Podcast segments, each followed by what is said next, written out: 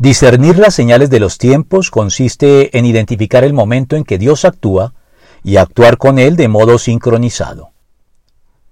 Decía el doctor Alfonso Ropero que el avivamiento no falta en la iglesia presente, no puede faltar.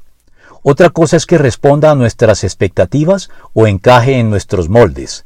Pero la cuestión no es esa. La cuestión es saber si estamos dispuestos a encajar nosotros en la dinámica de los hechos.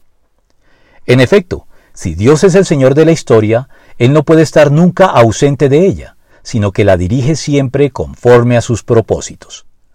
La historia funciona entonces como un gran mar, sobre el cual Dios sopla el viento de su espíritu, levantando un continuo y ondulante oleaje en el cual tenemos dos opciones. Nos colocamos en la cresta de la ola divina o nos dejamos zarandear por ella. Pero para poder colocarnos en la cresta de la ola debemos como lo dijo el Señor Jesucristo, discernir las señales de los tiempos. Mateo 16.3.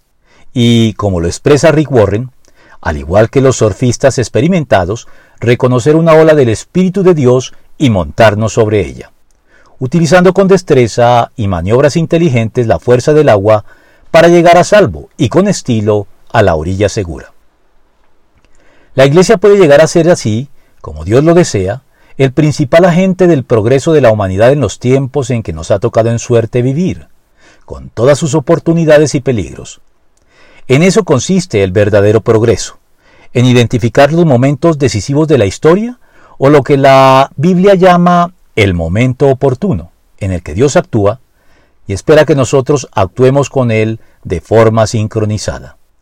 Este es el día en que el Señor actuó regocijémonos y alegrémonos en él. Salmo 118, 24.